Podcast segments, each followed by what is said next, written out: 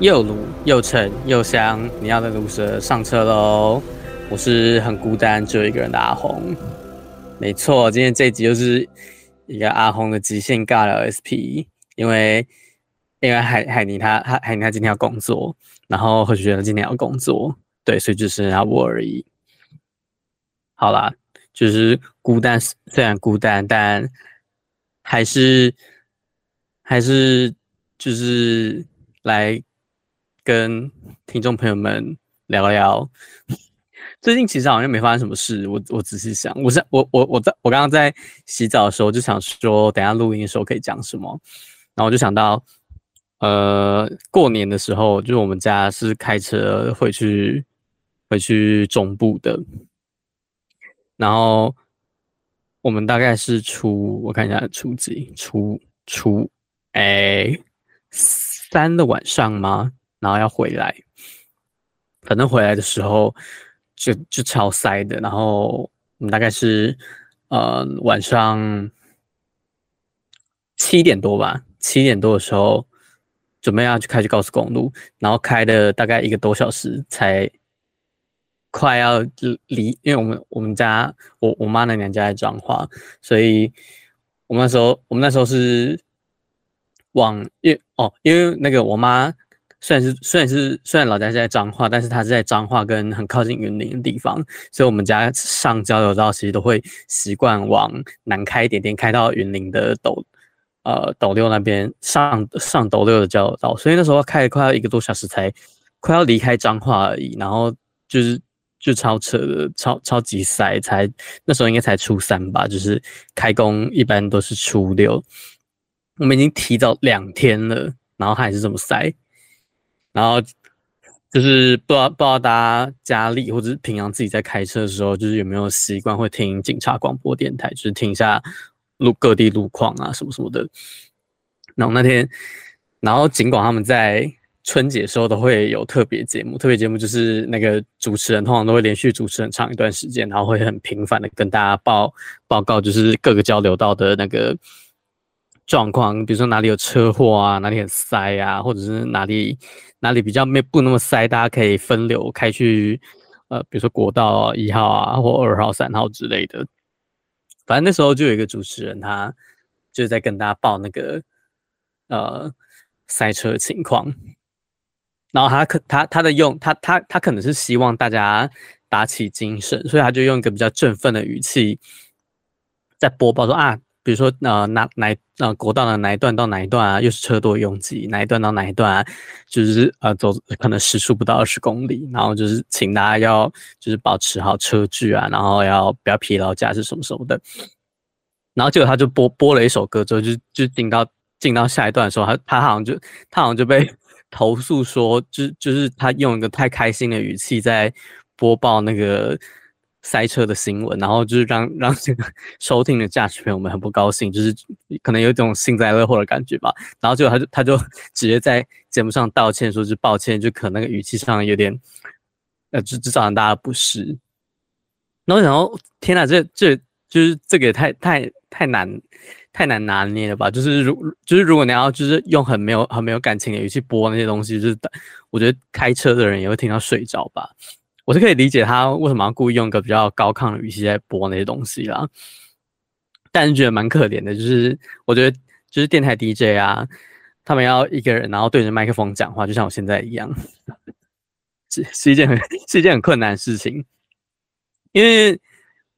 因为其因为其实我们这个我们这个节我们这个节目会采就是三个主持人一起主持的原因，有很大部分就是让大家。彼此可以有一个休息的时间，就是你可以不用一个人连续就是狂讲了十几分钟，就是因为人难免都会有干点啦，所以有其他两位主持人的话就比较好帮我 cover 干点这样子。但是如果只剩我一个人的话，大家应该都会有注意到，就是我干点出现非常的频繁，所以就觉得那个主持人超可怜的。然后他后他他后来他后来就解释，然后就就就就就有道歉，然后要然后他当然结尾是希望大家就是可以好好开车，然后就是平平安的回到家这样子。我就觉得哇，呃，电台主持人真的是一件非常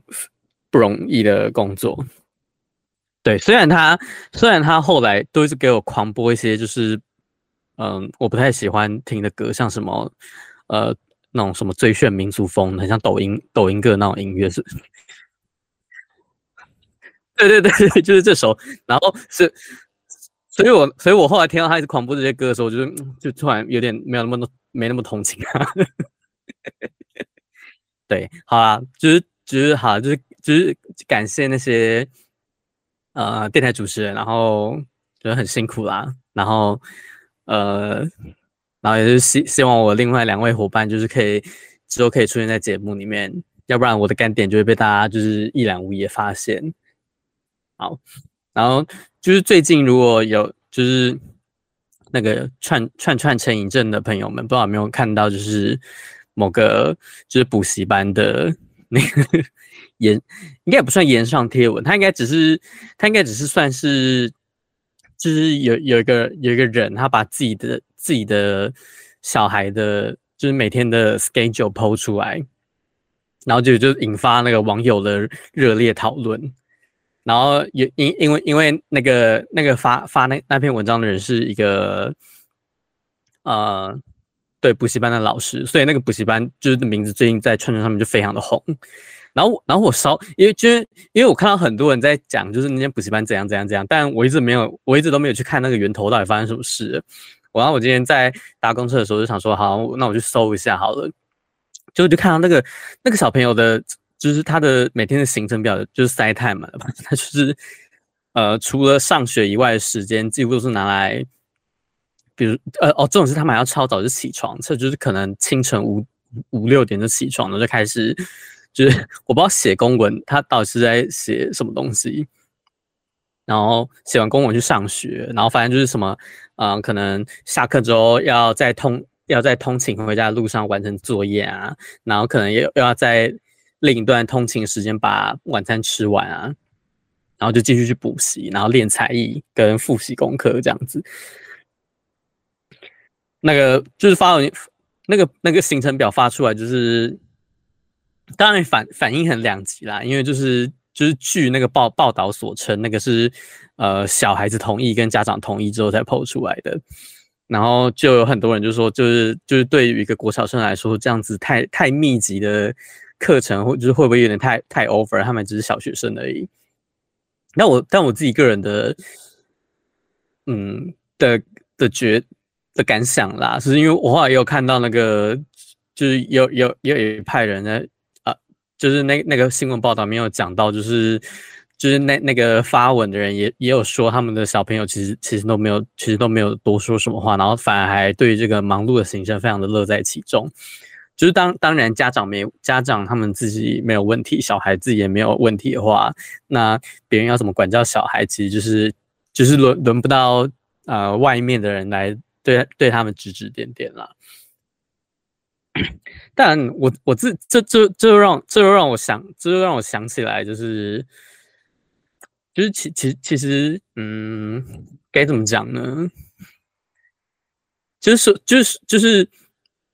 如果如果他们如果他们可以给就是他们的小孩这么多的资源，让他们去可能学才艺、补习什么的，这当然当然是很好的一件事啊。因为毕竟你知道做那些除了上课以外的事情，嗯、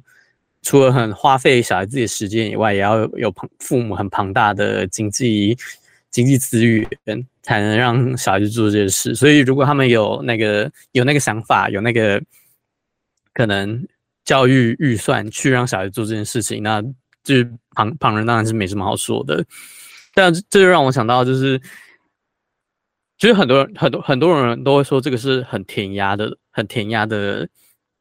就是排就是行程啦，就是让那个小孩就是一直很怎么讲，像是 non non stop 那样吗？有点像 speed，有点有点像 speed run 那种感觉，就是他就是他没法休息，他一直去把。爸妈期待的事情完完成，然后就就很就很多人觉得就有点太严厉，就是说不定那个小孩就是说不定会对小孩造成反效果，因为可能很多人小时候都会有这样子的 PTSD 啊，就是你越是被逼着做什么事，你可能到了可能青少年啊，比如说国中或高中的时候，你就会越越反抗那件事情。然后，如果你在一个很高压的管教环境下，你可能就会那个，就是就就有点像是一颗皮球哈，你把它就是很用力压它，那它它可能反弹啊，或者是爆掉，那个威力就会更大。对，然后我自己是觉得，嗯，可能每每个每个人的。家里就是就就跟一样米养百样人道理一样啊，就是不同爸爸妈妈可能对于小孩子的教育或期待都是有不同的规划的。那如果前前提是就是就是呃重重点是现在现在那个那个案例里面的那个小朋友，他据据他们父母所说，就是他们也蛮乐在乐在其中的。那当当当然，其他人也就是。也没什么好去给他就是指手画脚的，但我自己，但我自己觉得，嗯，就是与其把小孩子的，就是你帮他排好那么多事情，那我我觉得还不如留，可以留一些时间去让小孩子可能探索他自己真正喜欢做的事情。我觉得这这可能对他人生来说才是比较重要的，因为。比如说，那就是像像英文好，英英文它你你可能可以说它是考试的一部分，那它也是一个很实用的呃技能。这个当然是没什么好讲的，就是如如如果小孩子英文学的好，那他他那他当然他考试没问题，然后之后不管是不管是旅游啊，或者是工作啊，或者是做其他事情，有一个呃比较好的第一外语，那他他他也他这也算是他一个优势。但就像是台湾很盛行的补习文化，尤其是很多人都有可能会去补什么全科之类，比如说国文啊，然后就是除了数学，可能自然那些比较常见的补习科目，很多有可能连国文、历史、地理、公民，然后还有什么，就是就是除除除了数学跟自然以外的东西也去补，那那那那个就可能会花掉他就是那个学生很多的。时间，那在呃尤尤其是如果他的，尤其是如果他的那个年纪还很小，比如说他还国小、国中而已，我就会觉得他倒不如把啊、可能那些时间或者是那些就是他花在补习班上的预算，拿去让孩子做其他他们可能就是有助于他们探索未来志向跟兴趣的的事情，可能会更好，因为我觉得。台湾的教育就是有一个很大的问，我我我自己个人感觉啊，就是在在大学的教育阶段之前，其实很少会有很少会有人，或者是不管是家长或是老师，其实很少会有人会去鼓励你说，你应该要去想想看你自己有兴趣的事情，或者是你想要做的事情是什么。就是大大家都好像有一个共识，就是反正你在上大学之前，你就是要把。该读的书读好，然后什么什么其他事情都不要想，然后就会变成说，很多人可能就是呃，就是只会就是为了考试而读书啦。然后你可能光是应付考试那些东西，你就快要忙不过来了。然后一直到一直到你要填大学志愿的时候，才会发现说，哦，我我从国中，我从国小国，然后国中读到高中，我好像其实从来都没有想过自己。真正有兴趣的东西是什么？然后以至于在可能填大学科目的时候，你就只是随便看那个校名，或者随随便看那个系名，就随便填填那些东西上去。然后这当然就可能会造成很多人可能在大大学一年级之后，就会觉得说，现在读现在在这间学校，或现在在这个科系不是我想要，那他就要花更多时间去准备转系甚至是转学的考试。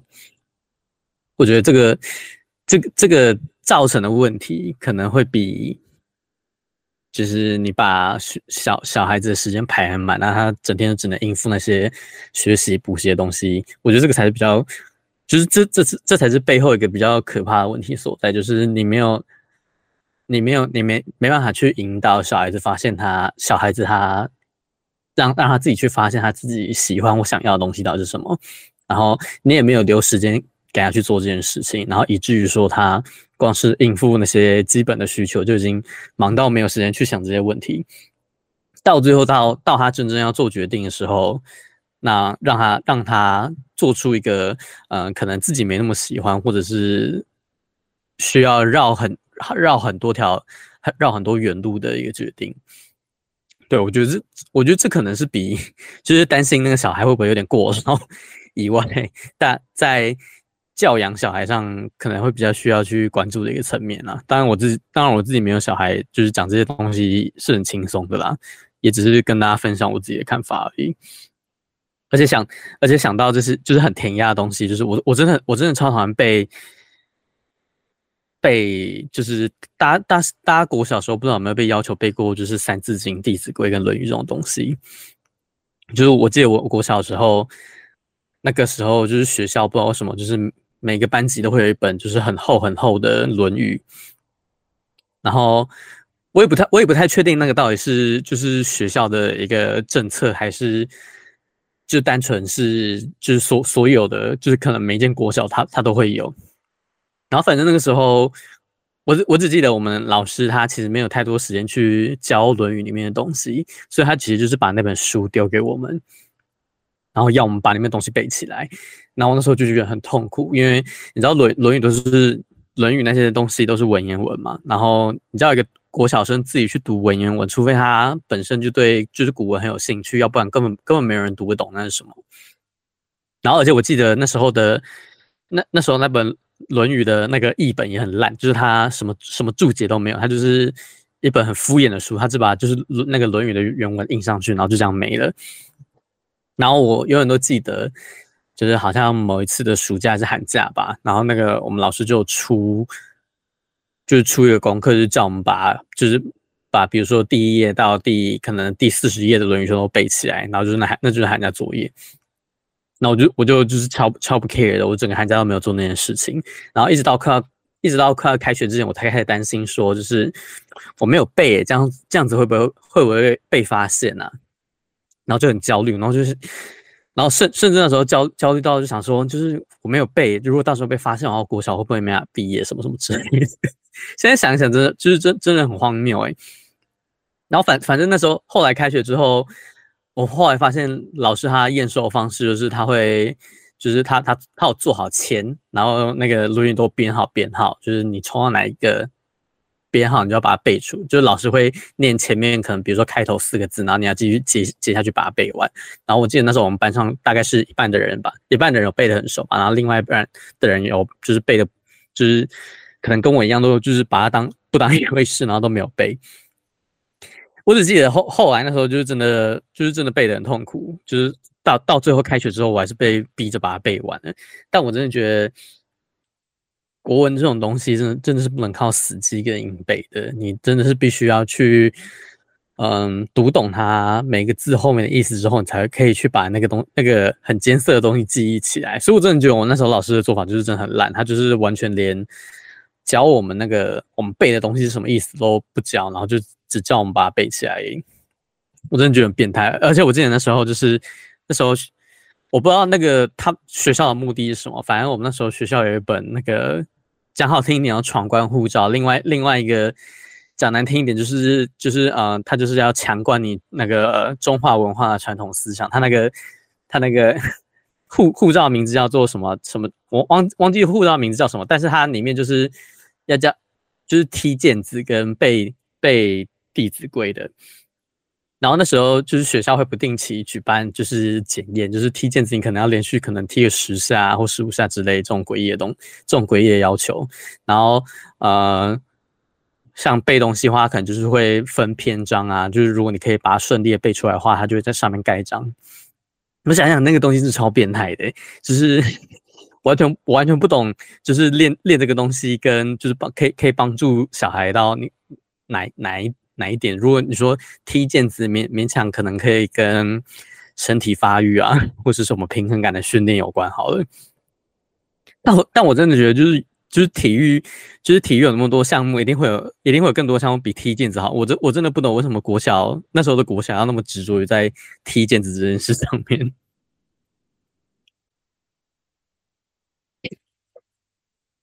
然后后来。后来那个背《弟子规》也是我我我记得我也是我也是背的很痛苦，但是《弟子规》比《论语》好一点啊。我记得《论语》好像是高年级的，然后《弟子规》可能是中低年级的。就是《弟子规》它，它就是就就短短的几个字，所以相相对比较好背一点。但我现在想想，还是觉得那那本就是强灌你中华文化思想的那个通关护照，就是要那个双那个上下引号把它框起来，通关护照是一个很变态的东西。对我，我我我这我真的我真的不是我真的不是什么抵抵制，就是什么学生不应该再背这种东西。但我觉得你要学生背的前提，应该是你要带学生去了解说，那个东西背那个东西背后传递给你的思想是是什么样子的，跟呃那些字词啊语句啊、每一个可能拆解出来是什么意思。这我觉得这才是真正有意义的学习，要不然你就是。丢一本《三字经》给小孩子背，然后那个小孩子会背，但是不知道那是什么意思，好像也没什么用啊。它就只是一个无情的背诵机器而已。好啦，就是讲讲那么多，就是其实就也就也没有什么好跟不好啦，就是希望大家都可以有个。快乐的童年。如果你如果如果你现在是年龄很低，可能国国中国小的听众的话，希望你们可以有一个快乐的童年。然后，如果你是即将当爸爸妈妈听众的话，就是可能也可以，就是多就可可能可以就是多多参考不同的不同人，然后不同方式的教养，那就是让孩子可以去发掘他们自己的天赋，就是。可能讲的比较漂亮一点，是引导孩子发现他们来这来这个世界上的目的是什么。突然变得有点像是某种虚无缥缈宗教的感觉。但我真的觉得让小孩子发现自己的兴趣是很重要。就是我宁可让我的小孩去尝试不一样的才艺或兴趣，我也不希望他坐在教室里面背一些他根本读不懂的《论语》或《弟子规》什么的。对，就是。就不要说是《论语》或《弟子规》好，我们今天把比如说换成，比如说西方古典名著啊，或者是什么经典小说之类的，我真的觉得留一些时间给小孩子，让他们发现自己比就是单纯的背诵那些东西好，有意义多了。好啦，哎，节目的最后还是照惯例也要宣传一下收听的资讯。那我们的节目呢，会在每个礼拜五的中午十二点，在各大 Podcast 平台上架。就是只要你可以找到，只要你那个平台是可以收听 Podcast 节目，都可以找到我们鲁蛇上车。那如果你想要关注更多国内外的新闻大小事，那你也可以发我们的有台节目 HGL 网络新闻，在 Instagram 上搜寻 HGL 点 NEWS，在 Facebook 也找可以找到 HGL 网络新闻。好了，那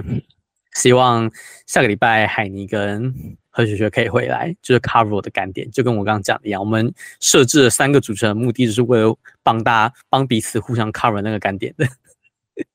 对，然后也希望就是